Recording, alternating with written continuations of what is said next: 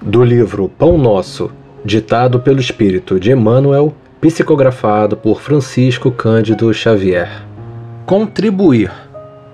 Cada um contribua, segundo propôs em seu coração, não com tristeza ou por necessidade, porque Deus ama o que dá com alegria. Paulo, segunda carta aos Coríntios, capítulo 9, versículo 7. Quando se divulgou a afirmativa de Paulo de que Deus ama o que dá com alegria, muita gente apenas lembrou a esmola material. O louvor, todavia, não se circunscreve às mãos generosas que espalham óbolos de bondade entre os necessitados e sofredores.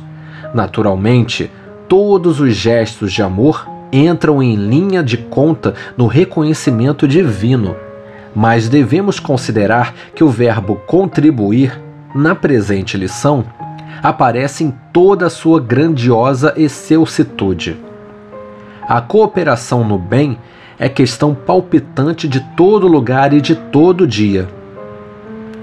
Qualquer homem é suscetível de fornecê-la não é somente o mendigo que a espera, mas também o berço de onde se renova a experiência, a família em que acrisolamos as conquistas de virtude, o vizinho, nosso irmão em humanidade e a oficina de trabalho que nos assinala o aproveitamento individual no esforço de cada dia.